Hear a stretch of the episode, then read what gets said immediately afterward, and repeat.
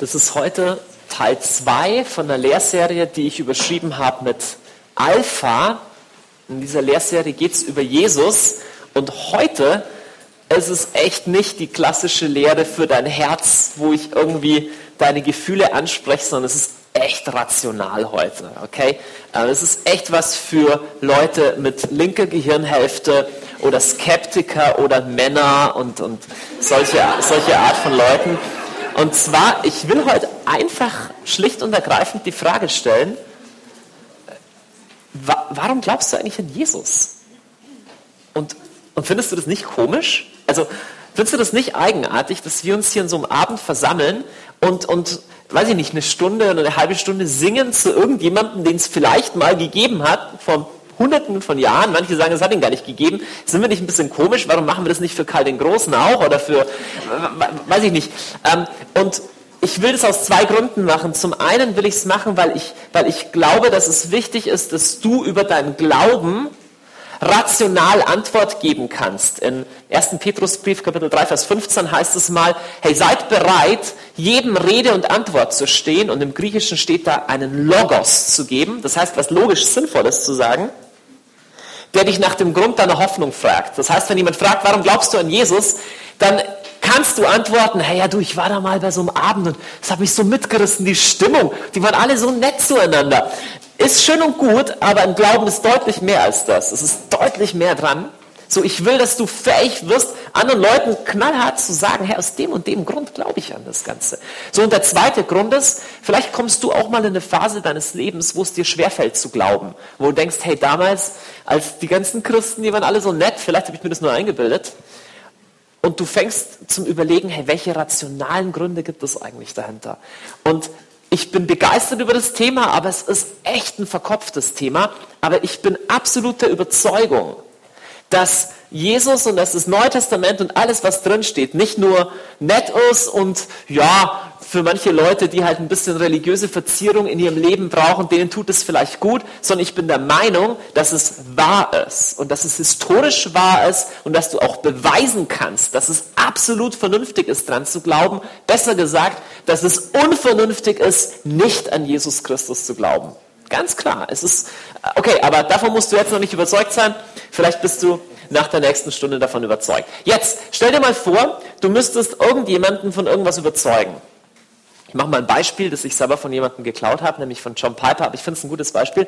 Stell dir vor, jemand, den du kennst, äh, ist im Begriffe, eine Flasche oder aus einer Flasche zu trinken, in der ganz offensichtlich Gift drin ist. Einziges Problem, der versteht die Sprache nicht oder weiß nicht, was das Etikett bedeutet und er weiß nicht, dass es Gift ist. Okay?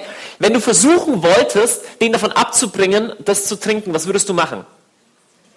So, du würdest Du wirst erstmal müsstest du ihm knallhart beweisen, dass das Gift ist. Du wirst sagen, hallo, hallo, hallo, dieses Zeichen bedeutet Gift. So, und außerdem, riech mal dran, das riecht schon so schlimm. Und außerdem, ich nehme jetzt einen kleinen Fisch und wenn ich den reinhalte, schaue, der stirbt. So, und irgendwie, du, du würdest erstmal versuchen zu argumentieren, einfach auf logischen Wege, hey, das ist Gift, nicht trinken. So, jetzt stell dir vor, er würde es dann trotzdem trinken. Du würdest du ihm sagen, hey, willst du dich umbringen? Und er würde sagen, ja ähm, dann wäre deine ganze Argumentation sinnlos, weil es reicht nicht allein, dass der weiß, dass es Gift ist, es müsste ein zweiter Schritt dazu kommen. Und der zweite Schritt ist, du müsstest an ihn appellieren, Klammer auf, das wäre jetzt nicht mehr logisch rational, Klammer zu, müsstest an ihn appellieren und sagen, hey, schau mal, das Leben ist so schön, gibt es nicht auch tolle Seiten an deinem Leben, bring dich doch bitte nicht um. Okay? Also du müsstest erstmal logisch klar machen, das Zeug ist Gift. Und dann zweitens müsst du versuchen, ihn zu überreden, ihn positiv zu beeinflussen. Bitte tu es nicht. Schau, wenn du mich fragst, ist die ganze Geschichte mit Neuen Testament, Jesus von den Toten auferstanden, Jesus heilt, Jesus ist wirklich der Retter, es gibt wirklich Himmel und Hölle und die ganze Geschichte. Warum sollte ich das glauben? Da gibt es zwei Schritte, genauso wie bei dieser Giftflasche. So der erste Schritt muss sein, ich muss dir beweisen, warum ist es logisch rational. Das ist der erste Grund. Der erste Schritt. Das wird heute der Schwerpunkt sein. Und der zweite Schritt ist, ich müsste versuchen, dir zu sagen, hey, warum sollte das Eindruck auf dich machen? Warum sollte das für dich nicht nur ein Fakt sein, wie die Tatsache, dass es Karl den Großen wahrscheinlich auch gegeben hat? Verstehst du? Daraus resultiert die erste Frage und die heißt, hey, ist Jesus historisch verantwortbar? Kann ich Jesus glauben? Und die zweite Frage ist, warum sollte ich ihm glauben? Logisch? So sind zwei Schritte. Erstmal, warum ist es logisch? Und dann das zweite, okay, aber warum solltest du, warum sollte ich ihm wirklich nachfolgen? Und das wird die Gliederung sein für den ganzen heutigen Abend. Ich, ich, ich schreibe einfach mal so, warte mal, wie nennen wir das? Ja, mach mal Jesus historisch, Fragezeichen. Also ist das ganze Ding, ey, ich meine, ist das ganze Ding historisch, da stehen ja schon echt, echt abgefahrene Sachen drin im Neuen Testament. Wie komme ich auf die Idee zu sagen, das ist nicht nur eine mögliche religiöse Weltsicht, die du vielleicht haben kannst, sondern es ist die Wahrheit, es ist historisch wahr. Wie kannst du sowas be belegen? Erst einmal, ähm, es gibt ja jede Menge Leute, die sagen ja sowas wie Jesus, naja, ob es ihn überhaupt gegeben hat. Also der erste, der erste Grund oder die erste Frage wäre mal, okay, Warum sollte ich überhaupt annehmen, dass es Jesus überhaupt gegeben hat? Ich meine, vielleicht ist es eine Erfindung. Das stand in den DDR-Geschichtsbüchern äh, auch drin. Jesus, irgendein Mythos, irgendeine Erfindung. So, ähm, der Witz ist, es gab bei dem schon benannten Karl den Großen das Gleiche. Vor vielleicht 15 Jahren oder sowas kam ein Buch raus, wo sie gesagt haben, hey, Karl den Großen gab es gar nicht. Und letztes Jahr, 2010, gab es einen Artikel am 20. April in der Süddeutschen Zeitung, die haben behauptet, Benedikt, den heiligen Benedikt, Benedikt von Nursia, den gab es nicht. So, wie gehst du um mit so einer Fakt? Weil, hey, keiner von uns hat historische Personen gesehen. Wer kann mir denn beweisen, ob es Napoleon gegeben hat? Du musst überlegen, okay, wie könntest du beweisen, dass Napoleon wirklich gegeben hat? Äh, also eine gute Möglichkeit zu beweisen, dass es eine Person gegeben hat, ist einfach hinzuschauen, hey, welche Dinge, die wir heute noch sehen, gehen auf diese Person zurück. Beispiel, Benedikt, wenn du Benediktinerklöster siehst, die es heute noch gibt, und eine Benedikt-Regel, die du heute noch lesen kannst, musst du sagen, Herr, wer hat die geschrieben? Kannst du sagen, ja, das hat irgendjemand erfunden, aber da, dafür müsstest du argumentieren. Ja? Ähm, das erste und stärkste Argument, warum es Jesus einfach gab, ist die simple, also klingt jetzt vielleicht nicht wahnsinnig überzeugende Tatsache, ist die simple Tatsache, dass es heute Christen gibt, dass es eine christliche Kirche gibt. Und du musst erstmal die Frage beantworten, woher kommt die denn? Um genau zu sein, ist die jetzt auch nicht vor 100 Jahren entstanden, als Leute irgendwie anfingen, Theologie zu studieren oder so, sondern wenn du das römische Weltreich anschaust, ähm, das war etwa zur Zeit der größten Ausdehnung, irgendwie so 100, 117 nach Christus. Das ist, wenn du das heute bereisen würdest, verflixt groß selbst wenn du es heute mit dem Flugzeug bereisen würdest oder mit dem Auto, da einmal rumzufahren, da wärst du schon ey, locker einen Monat unterwegs oder so. Jetzt ist es aber in der Zeit erobert und verwaltet und beherrscht worden, als die Leute zu Fuß gingen, mit dem, Schiff, mit dem Schiff fuhren, mit dem Segelschiff oder Ruderschiff fuhren oder auf irgendwelchen Pferden ritten. Und in dieser Zeit hat sich das Christentum über dieses gesamte Reich ausgebreitet. So, und dafür brauchst du eine Erklärung. Wie passiert das? Wie entsteht diese neue Religion? Also die erste Frage, wenn du fragst, hey, ist Jesus äh, historisch? Eine erste Frage ist immer, erklärt das irgendwelche Fakten? Also wenn jemand sagt, hey, vor zwei Jahren ist hier ein Zwerg vorbeigelaufen, das kannst du leicht behaupten, aber eine historische Fakt wird dann interessant, wenn du sagen kannst, das und das war Auslöser für das, was wir heute sehen. Benedikt hat es wirklich gegeben, weil, schau, in ganz Europa gibt es Klöster von ihm. Und ganz klar, wenn es Jesus nicht gegeben hat, musst du einfach die Antwort bringen, wer hat das Christentum dann gegründet? Und dann kannst du natürlich eine Verschwörungstheorie einführen, so wie ja, der Paulus oder seine Jünger, aber da, da hast du eine argumentative Bringschuld. Das heißt, da musst du erklären, warum sollten sie das tun? Warum, es ist erstmal viel einfacher anzunehmen, okay, es gab wirklich eine Person, also was auch immer die gemacht hat, ist nochmal eine, eine ganz andere Frage, aber es gab tatsächlich eine Person, die verantwortlich dafür war, dass innerhalb von 50 Jahren das religiöse Klima des ganzen römischen Weltreichs beeinflusst war. Also, wenn du anschaust, erklärt die Existenz Jesu irgendwelche Fakten, musst du sagen, auf jeden Fall. Er erklärt die Existenz einer christlichen Kirche, erklärt die Existenz von heiligen Schriften wie der Bibel, erklärt die Existenz von Sachen wie Liturgie. Christen bis heute feiern das Abendmahl, feiern die Eucharistie, Brot und Wein. Das geht auf jemanden zurück. Musst du sagen, okay, wer hat das erfunden? Das ist kein jüdischer Brauch gewesen, die Römer hatten das auch nicht. Okay, erklärt Fakten. Jetzt sagst du aber, okay, also dass Jesus irgendwie gelebt hat, das ist ja schon mal schön und gut, aber das heißt ja noch gar nichts. Ich meine, Jesus war wahrscheinlich ein einfacher Zimmermann, der ein bisschen gepredigt hat. Und dann haben die Päpste tausend Jahre später, haben sie halt gesagt, dass er Gott ist, weil sie das halt gut fanden oder sowas. Es gibt extrem viele Menschen, die glauben, dass das Neue Testament erfunden wurde, verfälscht wurde, verdreht wurde, dass es hundert verschiedene Evangelien gab, aber die Kirche, die haben irgendwie nur zwei rausgegeben, die ihnen passend waren. Und es glauben Millionen von Menschen auf der Welt, nämlich dass das Neue Testament verfälscht wurde, historisch nicht zuverlässig ist. Wenn du nicht weißt, was das Neue Testament ist, das sind die Sachen von einfach die, die Berichte über Jesus und die ersten Jünger. So, wer glaubt sowas zum Beispiel? Naja, es glauben zum Beispiel mal so etwa eine Milliarde Muslime auf der ganzen Welt. Das ist ein muslimischer Prediger hier in, in Deutschland. Wenn du auf YouTube googelst, wurde das Neue Testament verfälscht, findest du Dutzende von YouTube-Videos, du findest zig Homepages muslimischer Herkunft, die dir versuchen zu beweisen, dass das Neue Testament verfälscht wurde. Ich habe hier meine eigene Koranausgabe mitgebracht.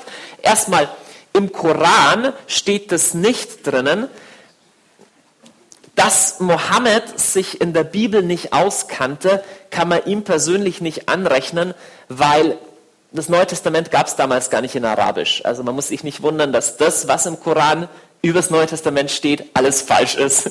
Er konnte nichts dafür. So, ähm, aber wenn du zum Beispiel liest im Vorwort, ich habe hier die deutsche Ausgabe, die herausgegeben ist vom Ahmadiyya Muslim Jama'at in der Bundesrepublik Deutschland und der Schweiz. Da findest du etwa 50 Seiten Argumentation, relativ schlechte Argumentation, warum das Neue Testament verfälscht wurde. Ne? Weil sie sagen, hey, wenn das Neue Testament nicht verfälscht worden wäre, dann bräuchte es ja keinen Koran. Und wir sagen, stimmt. So, äh, aber das ist die Argumentationsweise. Auf jeden Fall ähm, sagen die des Neuen Testaments sei verfälscht worden. Jetzt sagen das aber nicht nur Muslime, sondern es sagen auch Leute aus echt einem völlig anderen Kulturkreis und die sagen es mit besseren Argumenten und auf andere Art und Weise. Aber so der ganze Gedankenzug der modernen liberalen Theologie sagt etwa das Gleiche. So der einer der ersten wichtigen Vertreter der sogenannten Leben Jesu Forschung hieß das von Forschung kann man da zwar jetzt nicht so, Leben Jesu Dichtung könnte man vielleicht eher sagen. 1835 schreibt ein Mann, nämlich David Friedrich Strauss, er hat in Tübingen studiert, hat dann ein, ein, Buch geschrieben, das heißt Das Leben Jesu kritisch bearbeitet. Und das hat eine Flut von theologischen Büchern hervorgebracht. Und sein Argument ist, der ähm, Jesus war halt echt ein ganz normaler, netter Mann, ein Jude und alles andere ist dazu erdichtet worden. Die, die, die, die Wunder sind dazu erdichtet worden, die Auferstehung ist dazu erdichtet worden, die Göttlichkeit Jesus dazu erdichtet worden.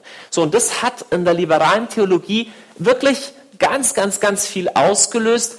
Im 20. Jahrhundert, der wahrscheinlich berühmteste Vertreter dieser Denkschule ist ein Mann namens Rudolf Bultmann, ein evangelischer Theologe. Rudolf Bultmann hat sich hauptsächlich mit der Forschung an den Evangelien beschäftigt und alles, was du im Religionsunterricht an der Schule lernst, ist in irgendeiner Weise von ihm beeinflusst. Alles, was du in der Theologie, in der Exegese lernst, ähm, hat zumindest irgendwann mal mit diesem Namen zu tun. Und er hat den interessanten, er hat mehrere sehr interessante Aussagen getätigt. Erstmal hat er gesagt, über den historischen Jesus können wir aus den Evangelien so gut wie überhaupt nichts erfahren. Und alles, was wir über Jesus wissen, ähm, lässt sich auf eine Postkarte schreiben. Also so wenig ist das. Ein Kollege von mir in der Uni hat mal gesagt, heute wissen wir, dass das stimmt, aber die Postkarte ist verflixt groß. So, das fand ich, fand ich einen guten Spruch. Aber das ist auch heute theologisch überhaupt nicht mehr Common Sense. Das war Common Sense in den 30er Jahren, aber es ist erstaunlich aktiv noch in den Köpfen vieler Denker. Er hat auch gesagt, ähm, ein Mensch des 20. Jahrhunderts kann unmöglich zum Licht machen, den Lichtschalter betätigen und gleichzeitig an die Himmelfahrt Jesu glauben. So, das hat in seinem Weltbild nicht zusammengepasst. Und äh, und, und das hat ganz stark das, das theologische Denken geprägt. Also die Idee ist, Jesus war ein ganz normaler, netter Mann, aber dann haben irgendwelche anderen Leute irgendwas dazu erfunden, viel später. Noch viel bekannter als der Name Rudolf Bultmann und viel bekannter als dem seine Bücher sind ähm, dem seine Bücher. Und zwar ähm, Da Vinci Code oder in der deutschen Ausgabe Sakrileg von Dan Brown ist auch verfilmt worden. Das ist ein Buch, das eine Gesamtauflage von so etwa 60 oder 70 Millionen hat. Das ist ein ernstzunehmender Bestseller. Und das ist natürlich kein theologisches Fachbuch, den Schuh will ich dem Dan Brown nicht anziehen, aber die Argumentation von einigen Hauptfiguren in dem Roman läuft eben genau darauf raus. Auf Seite 233 der englischen Ausgabe zum Beispiel sagt einer der Figuren, das ist der T-Bing, der sagt, Christus als Messias war ganz wichtig, dass die frühe Kirche funktioniert hat und auch der Staat. Und ähm, letztendlich hat die frühe Kirche Jesus gestohlen und hat seine menschliche Botschaft verdreht und hat sie eingehüllt in so einen Mantel von Göttlichkeit, um ihre eigene Kraft, um ihre eigene politische Macht zu stärken. So, das glauben total viele Leute, so dass Jesus eigentlich so ein normaler, netter jüdischer Wanderprediger war, der so Birkenstock-ähnliche Schuhe trug. Und irgendwann, hm, nach ein paar hundert Jahren oder sowas, kam dann, weiß ich nicht wer, der Papst wahrscheinlich im Zweifelfall, ähm, oder irgendein anderer, der, der das umgeschrieben hat und dann wurde so, ja, wurde irgendwie ein Gott draus. Jetzt ist die Frage, wie gehst du mit so einem Argument um? Ähm, wenn du schauen willst, ist ein Bericht historisch wahr. Hier haben wir erstmal gesagt, okay, ähm, es hat Jesus wahrscheinlich gegeben historisch. Jetzt ist die Frage, wie können wir wissen, weil ich hole mir meine Bibel, sollte man, ähm, sollte man mitnehmen. Ich habe nur den Koran hier mitgenommen zum Training. So, ein ähm, bisschen kleiner. Wie, wie, wie, wie, kannst du äh, argumentieren, ob das stimmt oder nicht? Weißt du, das sind Leute, die schreiben, da Jesus ist auferstanden. Da gibt es unterschiedliche neutestamentliche Zeugen, es gibt verschiedene Evangelien. Wie kannst du überprüfen, ob das stimmt oder nicht stimmt?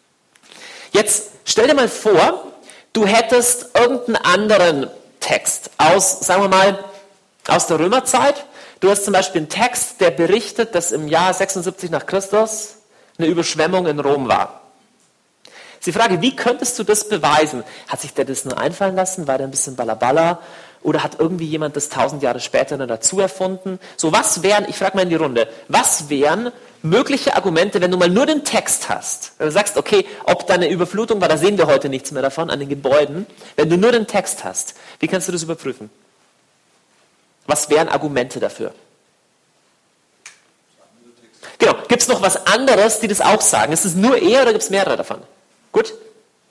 Also, das, das, das, das, so eine Frage wäre, Gibt es da viele Texte? Oder ist es echt der einzige, den es gibt? Was noch? Ist es ein früher Text, ja? Klar, man geht davon aus, je näher das an den Augenzeugen dran wäre, desto verlässlicher. Wenn es irgendwie letzte Woche geschrieben worden ist und man sagen, hey, ja, genau, frühe Texte. Was, was wäre noch ein Argument?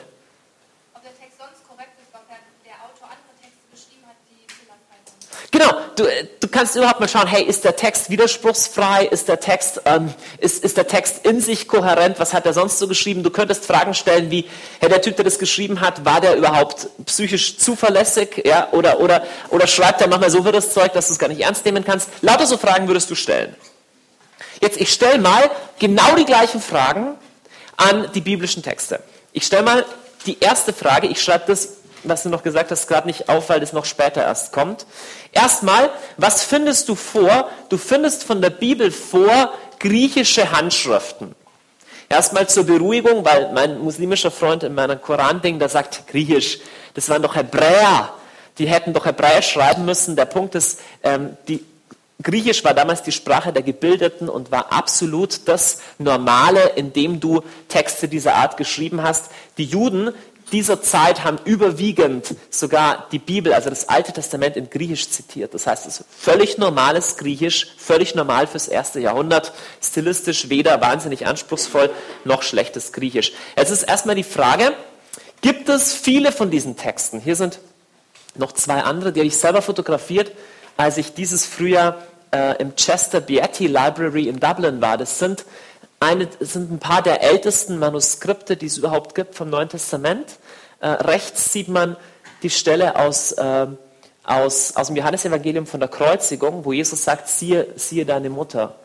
Äh, und das, ist, sind eben Fragmente, die ich selber fotografiert habe. Jetzt ist einfach die Frage, wie viele solche Quellen gibt es denn fürs Neue Testament? Wie viele?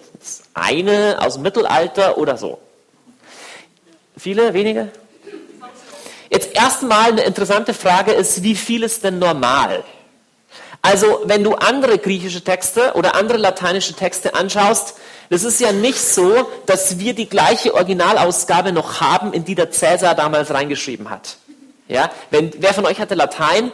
Ja, Gallia omnia partem tres divisor sunt oder so, wie heißt das? Bellum Gallicum zum Beispiel. Da hast du halt Abschriften aus dem Mittelalter. Jetzt die Frage ist, wie viele verschiedene Abschriften von Caesar Bellum Gallicum haben wir etwa? Was würdet ihr sagen? Wir haben, ich, ich bin mir nicht ganz sicher, aber irgendwie so in etwa zehn haben wir. Herodots Historien, das ist noch älter, das ist ein griechisches Werk, haben wir, ich glaube, acht verschiedene Quellen oder sowas.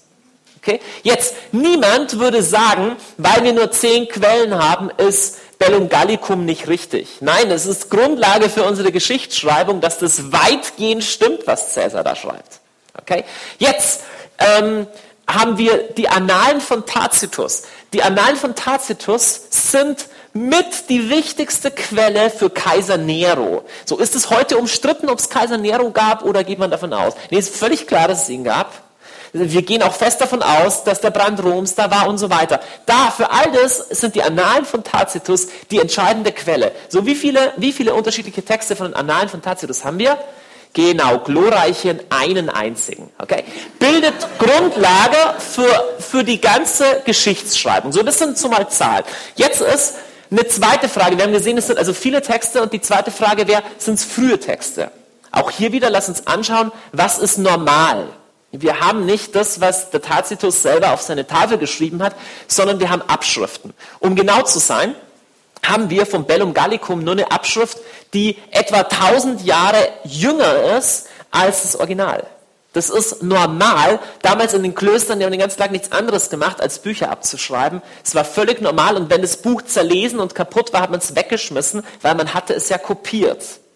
Logisch. So, von Herodots Historien ist es sogar noch, noch krasser. Wir haben zwischen ursprünglicher Abfassung und ältest verfügbarer Quelle haben wir 1300 Jahre Unterschied.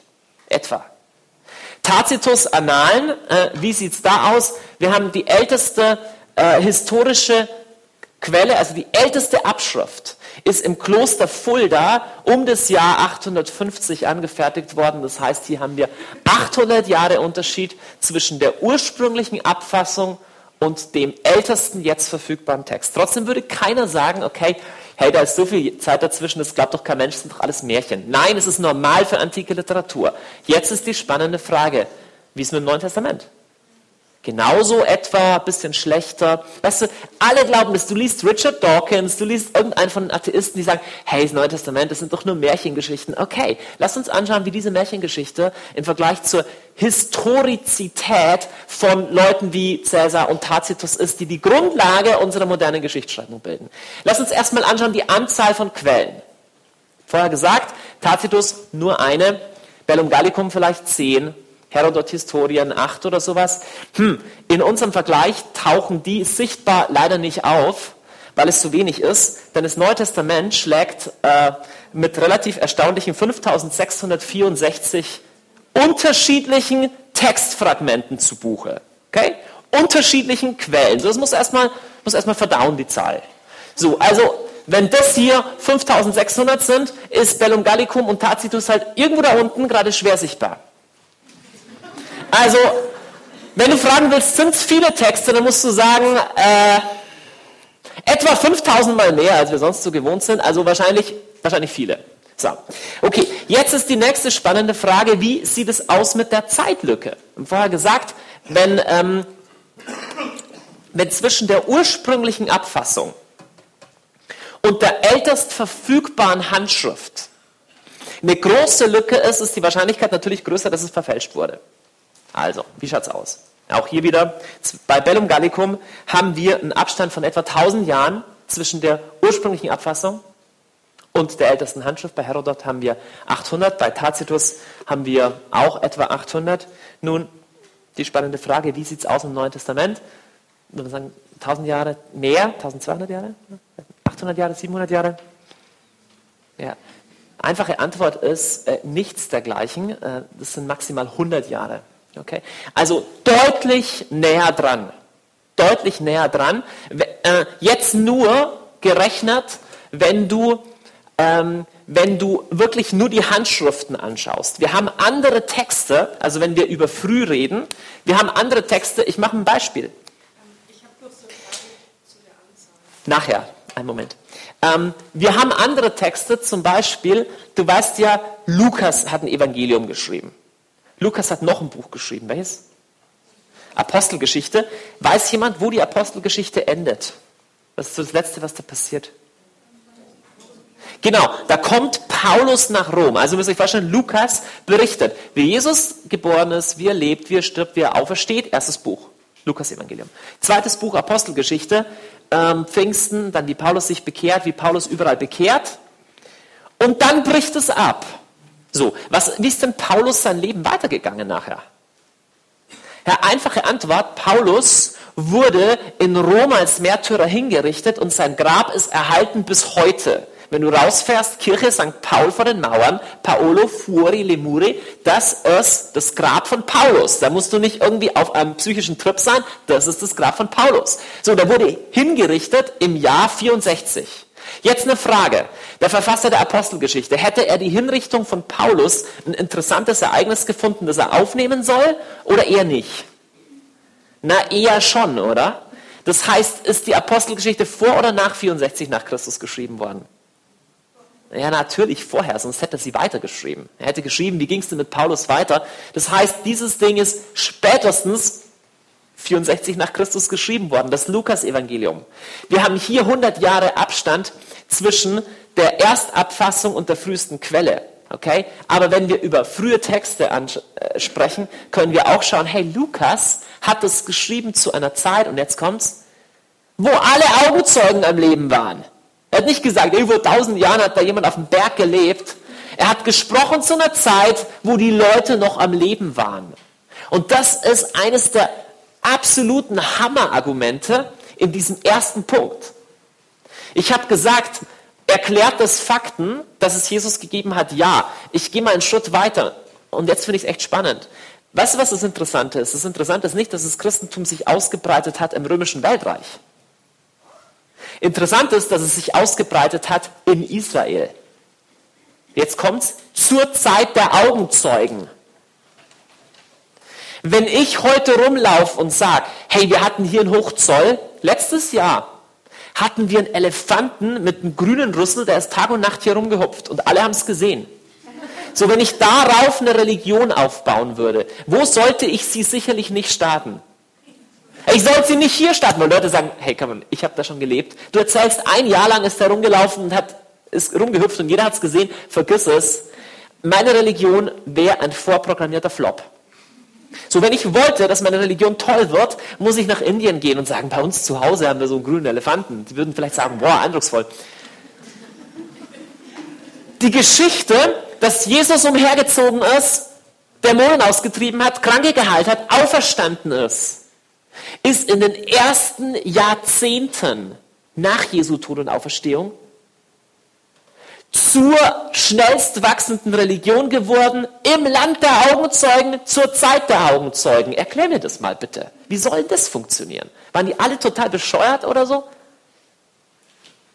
Lass uns weitergehen. Über früher Text. Wir haben einen Brief von Paulus. Das ist der Philipperbrief. Paulus ist rumgezogen, war als Missionar tätig und hat eine Reihe Briefe geschrieben. Zum Beispiel den Philipperbrief. Paulus ist 64 nach Christus gestorben und der Philipperbrief ist bei weitem nicht sein letzter Brief. Das heißt, man nimmt an, dass er etwa 45 nach Christus geschrieben wurde. Vielleicht auch 50 nach Christus, irgendwie in dieser Zeit, wie man das rekonstruieren kann. Philipperbrief geschrieben worden. So. Im Philipperbrief in Kapitel 2 schreibt Paulus den Text von einem Lobpreislied auf. Ist der sogenannte Philippa-Hymnus. Die meisten Exegeten gehen davon aus, dass Paulus an der Stelle einen bekannten liturgischen Text einfügt. So ähnlich wie wenn ich euch eine Lehre halten würde und sagen würde, ihr wisst ja, wie es so heißt, groß ist der Herr und ihm gebührt unser Lob, in Herrlichkeit ragt seine Stadt empor. Wenn ihr vorher im Lobpreis war, würdet ihr euch erinnern, hey, das haben wir doch gerade gesungen. Genauso zitiert Paulus im Kapitel 2 im Philipperbrief, er schreibt, ihr sollt so drauf sein wie Jesus, Doppelpunkt, Christus Jesus war Gott gleich, hielt aber nicht daran fest, wie Gott zu sein, sondern er entäußerte sich und wurde wie ein Sklave und dem Menschen gleich. Sein Leben war das eines Menschen. Ja, in der Einheitsübersetzung ist dieser Text sogar eingerückt, wie, halt wie die Psalmen oder wie Hymnen oder wie Lieder geschrieben. So. Wenn Paulus dieses Lied zitieren kann, ist es dann älter oder jünger als der Text selber? Klar, er muss älter sein und zwar nicht nur ein Jahr älter, weil dann könnte er nicht sicher davon ausgehen, dass diese Gemeinde den Text kennt. Wie alt muss so ein Lied sein, dass es bekannt ist, dass es locker zitieren kann? Noch kein Internet, wo du Lieder schnell rüberschicken kannst. Muss mindestens zehn Jahre älter sein. Mindestens zehn Jahre. Philippa-Brief geschrieben worden, sagen wir mal 50 nach Christus, konservativ, mindestens zehn Jahre älter. Es ist 40 nach Christus. Wann ist denn Jesus eigentlich gestorben? Etwa 30 nach Christus. Freunde, zehn Jahre nach der Auferstehung Jesu haben die christlichen Gemeinden Lieder gesungen, in denen es hieß, Jesus Christus war Gott gleich, hielt aber nicht daran fest wie Gott, sondern entäußerte sich und wurde wie ein Sklave und dem Menschen gleich. Sein Leben war das eines Menschen. Er hat sich erniedrigt bis zum Tod, bis zum Tod am Kreuz. Deshalb hat der Vater ihn erhöht und ihm einen Namen verliehen über alle Namen, damit jeder im Himmel, auf der Erde und unter der Erde seine Knie beugt vor dem Namen Jesu und jeder Mund bekennt, Jesus Christus ist der Herr. Freunde, erzähl mir nicht, dass irgendwelche Päpste 300 Jahre später irgendwas über die Göttlichkeit Jesu erfunden haben. Zehn Jahre nach der Auferstehung Jesu. Wer erinnert sich von euch noch ans Jahr 2000, so Millennial, den Millenniumwechsel? Leute, das ist nicht lang her, das ist, das ist jetzt bald zwölf Jahre, elf Jahre her. Das ist noch nicht lange her, das war fast gestern. Also, frühe Texte auf jeden Fall. Lass uns weiterschauen. Vorher habe ich gefragt, hey, wie könntest du ähm, wie könntest du zum Beispiel die Überschwemmung Roms noch, noch, noch beweisen? Du müsstest fragen, hey, gibt es für dieses Ereignis auch andere Zeugen? Und man könnte die Frage stellen, gibt es eine frühe Bezeugung? Also wurde die Wahrheit, jetzt aufs Neue Testament, dieser Texte früh, das heißt im ersten Jahrhundert, von vielen anderen auch bezeugt oder hat es nur irgendein halb ekstatischer Mönch irgendwo auf dem Berg erzählt. So, was ist die Wahrheit? Die Wahrheit ist, das Neue Testament, das ganze Neue Testament wurde in den ersten drei Jahrhunderten des Christentums so oft von anderen zitiert, dass auch wenn man keine einzige Originalhandschrift man hätte, man es komplett rekonstruieren könnte. So oft wurde es bezeugt. Du hast Bezeugungen von Leuten wie Irenäus von Lyon, der ums Jahr 100, 120, 140 oder so gelebt hat, extrem früh. Der schreibt über das Neue Testament. Der schreibt nicht über, hier habe ich da ein gnostisches Evangelium gehört, das Thomas-Evangelium und hier noch ein anderes und alle widersprechen sich, sondern er spricht von der Sammlung das Neue Testament. Genauso Quadratus, genauso Justin der Apologet oder Justin der Märtyrer. All diese Leute zitieren die Evangelien nicht, wie sie das Telefonbuch zitieren, sondern sie zitieren, das halte ich fest, in den festen, gleichbleibenden Formulierungen. Das heißt, sie behandeln es als heiligen Text. Sie verfassen Kommentare dazu und sie lesen diese Texte in der Liturgie vor. Und jetzt kommt's. Kein einziges der gnostischen Evangelien, also Proto-Evangelium, das so und so und hier wieder ein Enthüllungsbuch, das echte, sowas Thomas-Evangelium, keine von diesen Texten kam in den ersten drei Jahrhunderten in die Sammlung des Neuen Testaments, kein einziger. Kein einziger wurde in der, in der Liturgie vorgelesen, keiner wurde wurde kommentiert und keiner wurde von den Kirchenvätern zitiert. Es ist einfach Schwachsinn. Diese vier Evangelien sind deswegen in der Bibel, weil sie mit Abstand die ältesten sind und mit Abstand die am besten bezeugten. So, jetzt kann man noch eine Frage stellen. Ähm, diese Leute, die, die das schreiben, die haben bis jetzt nur geschrieben, dass die Texte halt alt sind und dass sie von vielen bezeugt wurden. Aber damit wissen wir noch immer nicht, ob die Leute, die uns da was erzählen, uns einen Bären aufbinden oder die Wahrheit erzählen. Können wir sagen, dass die sich alle getroffen haben und gesagt haben, hey, wir lassen uns irgendwas Skurriles einfallen, wir erfinden eine neue Religion. Das heißt, wir müssen uns die Frage stellen, sind die Zeugen, die das berichten, sind die glaubwürdig?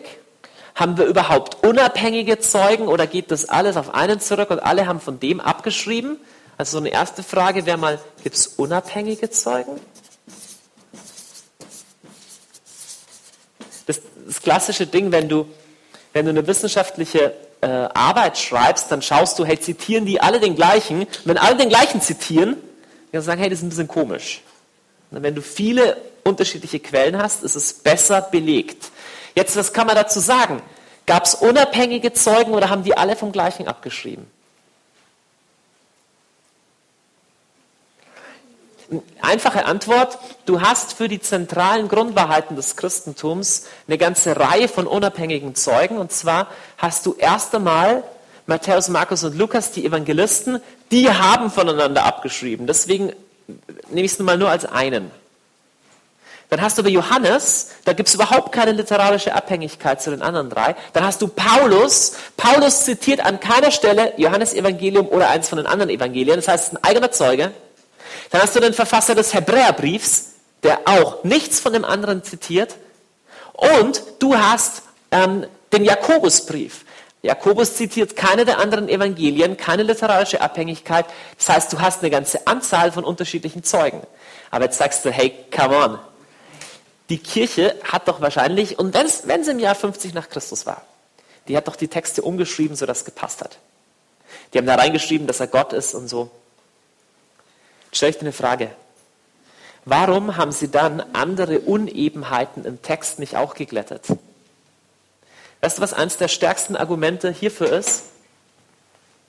Es ist, dass es in der Bibel, in den unterschiedlichen Darstellungen, geringfügige Abweichungen gibt. Kannst du sagen, oh, das ist aber schade, gibt es da Abweichungen? Ja, es gibt Abweichungen und zwar so extrem entscheidende Dinge, ob Jesus um 9 Uhr vormittags oder eher gegen Mittag gekreuzigt wurde. Markus schreibt das, Johannes schreibt das. Das sind Abweichungen, die es gibt. Oder unterschiedliche Schreibweisen von Namen. Das sind Abweichungen, die es gibt. So. Wenn ich eine Kirche wäre und sagen würde, hey, das passt alles nicht zusammen, ich muss das glätten, dann würde ich doch diese Stellen auch glätten, oder? Und ich würde doch alle Spuren verwischen. Der Witz ist, die Spuren sind aber nicht verwischt. Die Quellen passen trotzdem in den ganzen entscheidenden Stellen zusammen. Das heißt, wir haben es definitiv mit der ganzen Reihe von Zeugen zu tun und die sind unabhängig. Und es gab keine redaktorische Hand nachher noch. Es wäre überhaupt nicht möglich gewesen.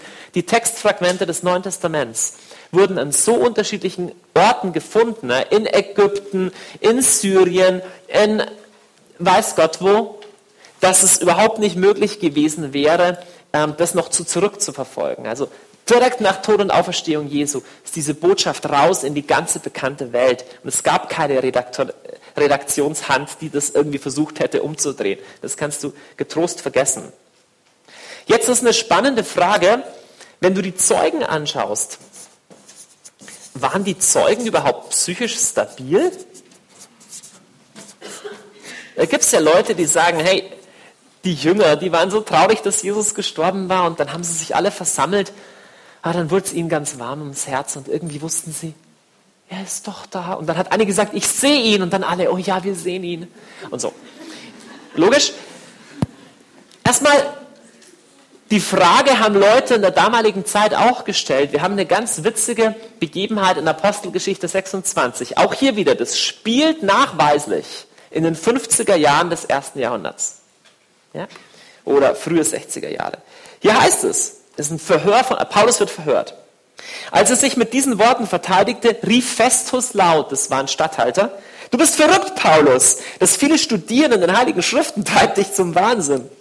Paulus erwiderte, ich bin nicht verrückt, erlaubter Festus. Was ich sage, ist wahr und vernünftig. Ich bin überzeugt, dass dem König nichts davon entgangen ist. Das alles hat sich ja nicht in irgendeinem Winkel zugetragen. Hey, was für eine Kühnheit. Freunde, so spricht keiner, der ein psychisches Problem hat, sondern so spricht einer, der sagt, come on, du lebst doch hier. Du weißt doch, dass es hier war. Schau mal, der hat die Macht, ihn zum Tod verur zu verurteilen. Der versucht hier nichts zu beschönigen. Simple Frage. Waren diese, waren diese Zeugen psychisch stabil? Erstmal musst du sagen, sie konnten vernünftiges, gutes Griechisch. Also sie waren keine totalen Idioten. Und der zweite Punkt ist, sie konnten offensichtlich jede Menge, um genau zu sein, Dutzende und Hunderte von Gemeinden gründen. Also sie konnten da hingehen, konnten Leute begeistern und zwar Leute aus der gebildeten Schicht ihrer Zeit begeistern. Es waren gebildete Griechen, die sich bekehrt haben. Das heißt, wenn es alles nur Idioten gewesen wären, hätte sich das Ganze nie im Leben ausgebreitet, erst recht nicht im Land der Augenzeugen. Also du kannst sagen, psychisch stabil Wahnsinn. Ob wir ihnen glauben, ist noch was anderes. Ob wir ihnen glauben, hängt auch davon ab, dass du sagst, hey, vielleicht hatten die irgendwelche Motive, das zu erfinden. Warum nicht? Also, wenn dir jemand erzählt, zum Beispiel, trink aus gar keinem Fall aus dieser Giftflasche, dann sagst du, hey, oh, Dankeschön. Und dann sagst du, hey, du weißt doch in echt nur, dass da ein edler Wein drin ist und du willst ihn selber trinken. Ne? Dann unterstelle ich dem anderen ein Motiv, ein falsches Motiv und deswegen sage ich, und deswegen glaube ich dir nicht. Also wenn du mir erzählst, die frühe Kirche hat das erfunden mit Jesu Auferstehung, dann frage ich dich, was sind ihre Motive gewesen? Oder anders gefragt, ähm, gab es andere Motive? Andere Motive als einfach nur das Motiv, dass die Wahrheit ist. Paulus, komm, du hast es doch erfunden. Lass uns diese Personen anschauen. Erst einmal was wäre denn ein starkes Motiv, sowas zu erfinden, so eine neue Religion? Ein starkes Motiv wäre zum Beispiel, dass du dadurch reich und berühmt wirst. Wenn du sagst, hey, ich bin der tolle Guru, musst zu mir kommen, musst mir dein ganzes Geld geben und so, und ich bin der menschgewordene Gott oder so, kannst sagen, ja, okay, vielleicht hat es auch Vorteile für dich, das so zu verkünden. Junge Kirche, hatte das für die Vorteile oder Nachteile? Also erstmal, es hatte die Folgen, dass von zwölf Aposteln. Wie viele als Märtyrer gestorben sind? Genau elf. Elf davon sind als Märtyrer gestorben. Du kannst sagen, wer in den ersten Jahrzehnten nach Jesus verkündigt hat, dass Jesus von den Toten auferstanden ist. Die Wahrscheinlichkeit dafür, ermordet zu werden, war bei fast 100 Prozent. Da brauchst du schon ein starkes Argument. Sind die berühmt geworden? Hey, Paulus war reich und berühmt und hat alles verloren, weil er anfing, Jesus zu predigen. Am Schluss wurde er sogar umgebracht dafür, zwischendrin nochmal dreimal ausgepeitscht und so ein paar andere Sachen. Hey, was ist deren Argument? Tacitus, kommen wir zu Tacitus, berichtet in seinen Annalen, dass der Kaiser Nero in den 60er Jahren Christen in Tierfälle einnähen ließ und sie im Kolosseum wilden Tieren zum Fraß vorwarf berichtet auch so Sachen wie, dass man im Kolosseum mal einfach ein paar hundert Leute einfach gekreuzigt hat, simultan, und die anderen haben zugeschaut. Hat ein bisschen gedauert, konnte sich zwölf Stunden hinziehen, aber du konntest dabei zuschauen. Tacitus berichtet auch, dass Nero nächtliche Partys hatte, wo er Christen angebunden hat und mit Pech eingeschmiert hat und als Lampions, als Fackeln angezündet hat. So eine ganze, und die haben dann dabei gegessen und getrunken und da sind halt 40 Leute verbrannt oder so.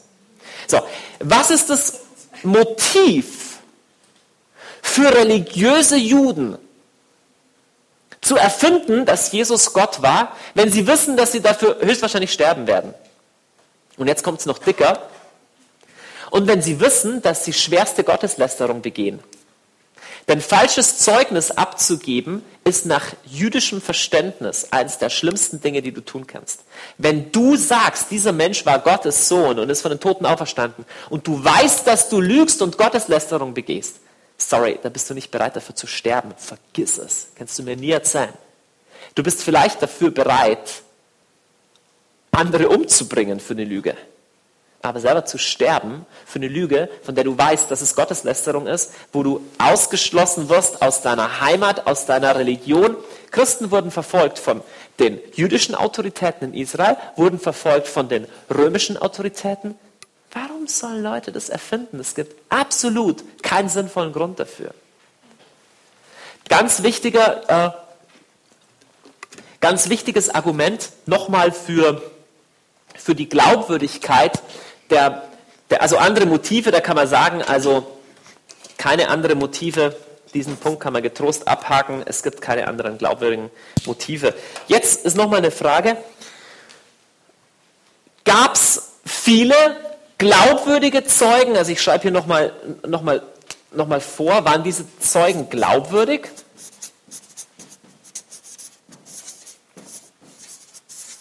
Lass uns auch hier wieder anschauen, was Petrus verkündigt. Ja? Petrus tritt auf, Apostelgeschichte. Wir sind Zeugen für alles, was Jesus im Land der Juden und in Jerusalem getan hat. Ihn haben sie an den Pfahl gehängt und getötet. Gott aber hat ihn am dritten Tag auferweckt und hat ihn erscheinen lassen. Zwar nicht im ganzen Volk, wohl aber den von Gott vorherbestimmten Zeugen. Und jetzt kommt es uns, die wir mit ihm, und jetzt steht nicht vor, sondern da steht nach, nach seiner Auferstehung von den Toten gegessen und getrunken haben. Freunde, da spricht nicht jemand, der sagt uns was warm, warm ums Herz, als wir an ihn gedacht haben. Das sind Zeugen, die absolut felsenfest überzeugt sind von dem, was sie tun und die bereit sind, dafür zu sterben. Und dann ist natürlich noch die Frage, okay, wie viele waren diese Zeugen? Aber zu dem kommen wir gleich noch. Erstmal lass uns noch anschauen, was Lukas schreibt. Lukas beginnt sein Evangelium mit diesen Worten. Das ist witzig. Schon viele haben es unternommen, einen Bericht über all das abzufassen, was sich unter uns ereignet und erfüllt hat. Dabei hielten sie sich an die Überlieferung derer, die von Anfang an Augenzeugen und Diener des Wortes waren. Das heißt, was hier geschrieben wurde in Evangelien, ist auf Augenzeugenschaft beruhen. Jetzt sagt er weiter, nun habe auch ich mich entschlossen, allen von Grund auf sorgfältig nachzugehen, um es für dich, hochverehrter Theophilus, der Reihe nach aufzuschreiben, so kannst du dich von der Zuverlässigkeit der Lehre überzeugen, in der du unterwiesen wurdest. Also hier ist ganz klar, wenn Leute sagen, die Evangelien wollen ja gar nicht historisches berichten, die wollen ja nur das Herz ansprechen, Blödsinn. Evangelien haben den Anspruch, historisch zuverlässige Quellen zu sein. An einer Stelle, ich werde an einem Abend nochmal sprechen, speziell über die historische Glaubwürdigkeit der Auferstehung. Ich zitiere die Stelle hier nur. Paulus schreibt an einer Stelle, Jesus Christus ist auferstanden und ist den Jüngern erschienen, an einer Stelle sogar mehr als 500 Leuten zugleich und die meisten von ihnen sind heute noch am Leben. Also, wenn du als Zeuge im Land der Augenzeugen sagst, es gibt mindestens 500 Leute, die Jesus lebendig gesehen haben. Die meisten leben noch. Sorry, du bist bescheuert, wenn du sowas schreibst, wenn die nicht echt leben und es nicht echt gesehen haben. Du kannst da hinfahren und fragen, wie sollst du sowas schreiben? Auch hier wieder, muss vor 64 nach Christus geschrieben worden sein, weil Paulus ist 64 nach Christus schon geschrieben, äh, gestorben. So, ihr paar Minuten haltet ihr noch durch hier. Ich sehe schon, das ist echt, das ist echt geballte Ladung, aber Ihr seid noch mit dabei, das ist gut. Jetzt, ich mache einfach nur noch die Überschrift. Ähm, und die sagen, oh, er dreht die Seite um. Wir hätten gedacht, hier ist der letzte Punkt. Äh, es, ähm, es gibt sowas wie innere Kriterien, die nennen, da schreibe ich jetzt einfach mal die Überschrift hin, wenn du die Texte anschaust. Und die Frage stellst, können die historisch wahr sein? Dann stellen die Wissenschaftler so Fragen wie, passt es in den historischen Kontext? Also kennt sich der mit den, mit den Gegebenheiten seiner Zeit aus? Und da ist die einfache Antwort, passt total in den Kontext. Die Autoren des Evang der Evangelien, speziell Lukas zum Beispiel, haben genaue Kenntnis vom historischen Aufbau Jerusalems vor der Zerstörung 70 nach Christus. Es gibt ähm, Semitismen und, und Aramäismen, das bedeutet Wörter, die ähm, hebräisch sind oder Wörter, die aramäisch sind. Das heißt, das sind Leute, die sich mit Sprache und Kultur dieser Zeit absolut gut auskennen, mit dem Judentum absolut gut auskennen. So gleichzeitig ist ein inneres Kriterium, dass du sagst, wenn es echt ist, dann muss es sich auch von dem Mainstream-Judentum seiner Zeit abheben. Sonst könntest du sagen, hey, der schreibt einfach nur das, was jeder typische Jude damals geglaubt hat. Und was ist hier der Punkt? Der Punkt ist, die Lehren Jesu und erst recht die Auferstehung Jesu ist absolut nicht commonplace des normalen Judentums im ersten Jahrhundert. Es ist nicht mal commonplace, dass der Messias auferstehen soll. Das war eine neue und sehr befremdliche Idee für Juden ihrer Zeit, für Juden dieser Zeit. Also, wenn du an der Stelle sagst, hey, die ersten Christen, die haben halt irgendwie an die Auferstehung geglaubt und haben das dann auf das Leben Jesu zurück übertragen, wie Bultmann das sagt, musst du fragen, wie kamen aber die ersten Christen auf so eine abstruse Idee? Wer hat sie auf die Idee gebracht? Letztes inneres Kriterium ist die innere Kohärenz. Das heißt, passen die Texte zusammen, ergeben die ein glaubwürdiges ganzes Bild? Und die Antwort ist absolut ja. Es stimmt überhaupt nicht, dass es ernstzunehmende Widersprüche gibt. Es gibt Leute, die sagen, es gibt so viele Textvarianten, unterschiedliche Quellen. Freunde, es gibt Textvarianten, was Aussprache und Rechtschreibung und Satzstellung betrifft. Und das war es auch schon. Und das ist auch kein großes Mysterium dabei. Du kannst nämlich kritische Textausgaben kaufen, da steht es unten drin. Ich wiederhole es nochmal. Es gibt keine einzige Textalternation, also wo du sagen wirst, da gibt es alte Texte, da steht nichts von der Auferstehung Jesu oder da steht nichts von der Göttlichkeit Jesu, vergiss es. Es gibt überhaupt keine Textfragmente, die den zentralen Lehraussagen des Christentums widersprechen. Keinen einzigen Text von allen 5600 nicht. Für alle ist klar, dass Jesus Gott ist. So, das letzte Argument überhaupt ist mein allerliebstes. Und ich nenne es Wunder, Doppelpunkt innere Logik. Und da musst du echt ein bisschen Gehirn einschalten. Und zwar, ich finde es echt, ich finde es so witzig, ich hoffe, dass, dass ich es gut erklären kann. Im Neuen Testament steht drin, dass Jesus Kranke geheilt hat. Übrigens macht er das heute auch noch, also warum soll er es da, damals nicht gekonnt haben? Das nur am Rande. Ähm, ich kenne allein drei Leute, die Totenerweckungen gesehen haben mit eigenen Augen. Das nur am Rande.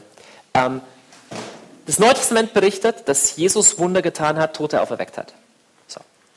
Das Neue Testament berichtet auch, dass er seinen Jüngern die Vollmacht und den Auftrag gab, das Gleiche zu tun. So. Wenn ich jetzt ein Jünger bin und mir den Schwachsinn selber habe einfallen lassen, dann muss ich mir überlegen, entweder ich schreibe das mit den Wundern, dass wir die auch tun können, nicht rein, oder ich muss wirklich Wunder tun, oder? Das ist genauso, wenn ich sagen würde, mein Lehrer, Klammer auf, den gab es gar nicht, aber ich lasse mir das einfallen, mein Lehrer, der kam und gab mir die Möglichkeit, immer ein Hühnerei aus meiner Handfläche herauszuzaubern. Dann wird doch jeder sagen, genau, äh, mach halt mal. Also es wäre viel klüger zu sagen, mh, hm, der konnte die Wunder, also mit den Eiern das herbeizaubern, aber wir können es nicht, aber wir sollen ganz fest an ihn glauben. So, jetzt steht aber im Neuen Testament drin, dass er seinen Jüngern die Vollmacht und den Auftrag gab, genauso Wunder zu tun. So, einfache Antwort. Wenn die Jünger die Evangelien erfunden haben, dann konnten sie auch Wunder tun. Und wenn die Jünger Wunder tun konnten, also dann kann ich gleich glauben, dass Jesus das auch konnte und von den Toten auferstanden ist. Oder? Also, wenn die Evangelien wahr sind, dann konnten die Jünger Wunder tun oder auch nicht, ist völlig egal. Aber wenn sie gefälscht sind, ergibt diese Fälschung von der inneren Logik her nur Sinn, wenn in der frühen Kirche im Namen Jesu wirklich Tote erweckt, Blinde sehend und Taube hörend gemacht und Lahme gehend gemacht wurden. Nur dann ergibt es Sinn. Anders ist es ein logischer Widerspruch. Ich weiß nicht, ob es klar wurde, wem leuchtet mein Gedankengang ein? Okay, das sind, das, das sind einige. Nochmal. Im gleichen Text steht, im gleichen Text steht, dass Jesus Wunder getan hat und dass es seinen Jüngern den Auftrag gab und die Vollmacht gab, Wunder zu tun. So, wenn aber die Jünger das alles nur erfunden haben, warum sind sie dann so blöd und schreiben auch rein, dass sie die Kraft bekommen haben, Wunder zu tun? Das machen sie nur, naja, wenn sie wirklich Wunder tun konnten oder wenn sie völlig bescheuert sind. Also eine Religion würde sich nie ausbreiten, wenn sie sagen würden, aha, hier steht in deinem heiligen Text, dass er euch die Vollmacht gegeben hat, Wunder zu tun, dann tu doch mal eins. Diese Religion konnte sich nur ausbreiten, na, weil wirklich Wunder passiert sind im Namen Jesu. Ganz klar. Und sorry, wenn die Jünger im Namen Jesu Wunder tun konnten, dann kannst du gleich glauben, dass Jesus es auch getan hat. Das ist ein Killer-Argument. Du kommst um das nicht rum. Du musst mir erklären, wie sind diese Texte entstanden, wenn genau das drin steht. Also, die innere Logik sagt absolut klar, die Jünger hatten keinen Grund der Welt zu erfinden, dass Jesus Jünger, äh, Wunder, Wunder, Wunder tun konnte und seinen Jüngern die Vollmacht übertrug, wenn es nicht wirklich so war. Langer Rede, kurzes Ende. Was machen wir mit all dem? Ich habe vorher am Anfang mit der, mit der ähm, Geschichte mit der Giftflasche gesagt, wenn du versuchen wolltest, jemanden dazu zu bringen, nicht vom Gift zu trinken, müsstest du ihn erst einmal davon überzeugen, dass da wirklich Gift drin ist. Und dann müsstest du einen Grund geben, hey, aber warum um alles in der Welt solltest du denn jetzt aus diesem Gift nicht trinken? Und ich mache jetzt genau das gleiche mit euch. Ich habe euch Fakten um Fakten um Fakten um Fakten um Fakten um Fakten gegeben, um zu sagen, hey, das, was im Neuen Testament steht, das ist wahr. Es ist einfach wahr. Es gibt keine sinnvolle Erklärung, was mit Jesus sonst passiert ist, wenn er nicht auferstanden ist. Na, wo ist sein Grab? Wo liegt seine Leiche? Wie kann der Glaube, dass Jesus von den Toten auferstanden ist, sich in Jerusalem ausbreiten, wenn jeder sagt, ja, wir wissen doch, wo seine Leiche liegt?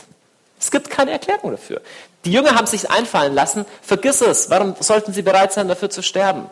Und so weiter. So, jetzt ist aber immer, du kannst es anschauen und sagen, okay, aber warum sollte mich das jucken? Oder wenn du mit jemandem über den Glauben sprichst oder wenn du es jetzt auf YouTube anschaust oder als Podcast, kannst du sagen, okay, schön, schön für die Christen, Jesus hat es wirklich gegeben. Warum sollte ich an ihn als Person glauben? Was habe ich davon? Warum sollte ich Jesus glauben? Ich mache die Antwort völlig klar, oder ich mache meine Position völlig klar. Du solltest auf jeden Fall an Jesus glauben. Es ist meines Erachtens nicht eine Option unter vielen anderen, hey, schließ dich irgendeiner Religion an oder denk mal über den Sinn des Lebens nach. Nein, es gibt absolut knallharte, gute, richtige und wichtige Gründe, warum ich dir absolut sagen möchte, du solltest auf jeden Fall unbedingt deine paar Jahrzehnte auf der Erde, die du hast, bevor du stirbst, dafür nutzen, dem einzigen nachzufolgen, dem nachzufolgen sich wirklich lohnt. Hm, warum sollte ich ihm nachfolgen? Was gibt es für Gründe dafür? Erstmal von seiner Glaubwürdigkeit her, Jesus ist selbst dafür gestorben. Ist vielleicht noch nicht das stärkste Argument, aber wenn du es vergleichst mit anderen Leuten, zum Beispiel den Gründern hm, von kommunistischen Staaten, von denen ist keiner dafür gestorben, sondern die haben dafür gemordet. Übrigens genauso Mohammed. Ist nicht für seinen Glauben gestorben, sondern hat dafür andere Menschen getötet. Auch ein Argument. Aber erstmal, wenn ich die Glaubwürdigkeit von jemandem anschauen will, will ich schauen, hey, ist er eigentlich selber von dem überzeugt? Hey, du kannst nicht überzeugt davon was sein, als zu sagen, ich bin bereit dafür, in den Tod zu gehen. Das an sich ist natürlich noch nicht das stärkste Argument, weil da kannst du sagen, es gibt doch irgendwelche Kurden, die verbrennen sich vor der türkischen Botschaft. Okay? Ähm, ein richtig starkes Argument ist das zweite. Und zwar, er ist der Einzige, der auferstanden ist. Ja? Äh, einziger durch Auferstehung bezeugt. Äh, weißt, es gibt viele Leute, die sagen, hey, ich will irgendeine Religion, dann googeln sie im Internet und dann finden sie, der glaubt an Reinkarnation und der auch. Und dann fragst du sie, hey, wo hast du dein Glauben her? Sagst du, ja, habe ich so ein Buch gelesen, Bahnhofsabteilung, habe ich mir das gekauft und im Internet steht das auch. Würde ich sagen, hey, setz doch nicht dein Leben auf so eine madige Karte. Keiner von den Reinkarnierten ist zurückgekommen. Ähm, ich würde doch nie im Leben mein ewiges Seelenheil auf das. Schau mal, du lebst setzen. Du lebst genau einmal. Die Frage ist, welche Glaubwürdigkeit hat das, worauf du hier baust. Ich meine, dass irgendjemand eine Vision hatte, irgendwie, ja, ich stelle mir das so vor mit dem Lebensrad und dann wäre er wiedergeboren. Hey, das hier sind Fakten. Ich bin absolut davon überzeugt, die leibhaftige Auferstehung Jesu Christi ist ein Fakt. Es gibt seine Leiche nirgends. Sie lebt nirgends. Im Land der Augenzeugen hat sich der Glaube unmittelbar nach seiner Auferstehung ausgebreitet, dass er lebt. Jesus ist der einzige Religionsführer, der nicht gestorben ist. Oder besser gesagt, der nicht im Grab blieb.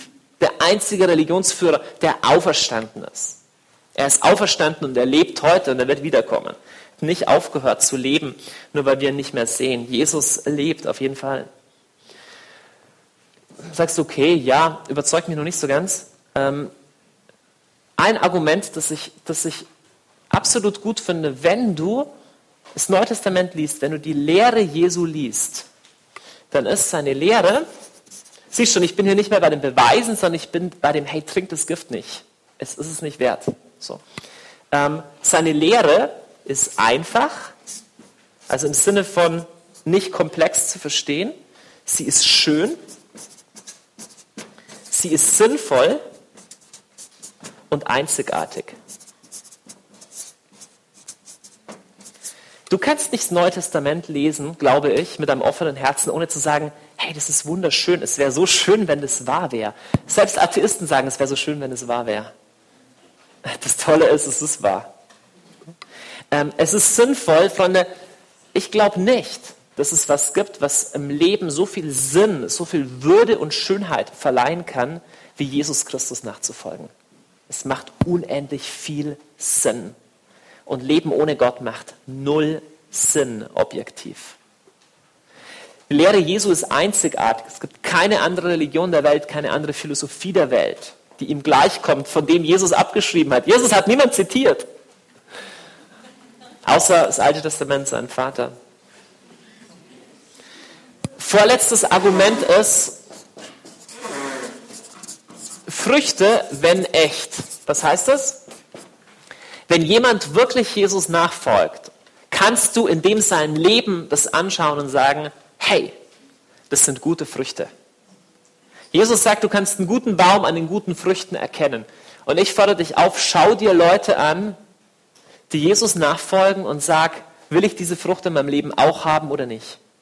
Schau dir Familien an, die sich an Jesus Christus ausrichten. Leute, ich sage nicht Leute, äh, Leute, die irgendwie religiös sind. Es gibt viele Leute, die religiös sind, aber ihr Herz ist meilenweit entfernt davon. Davon spreche ich nicht. Sondern ich spreche von Leuten, die wirklich Jesus nachfolgen.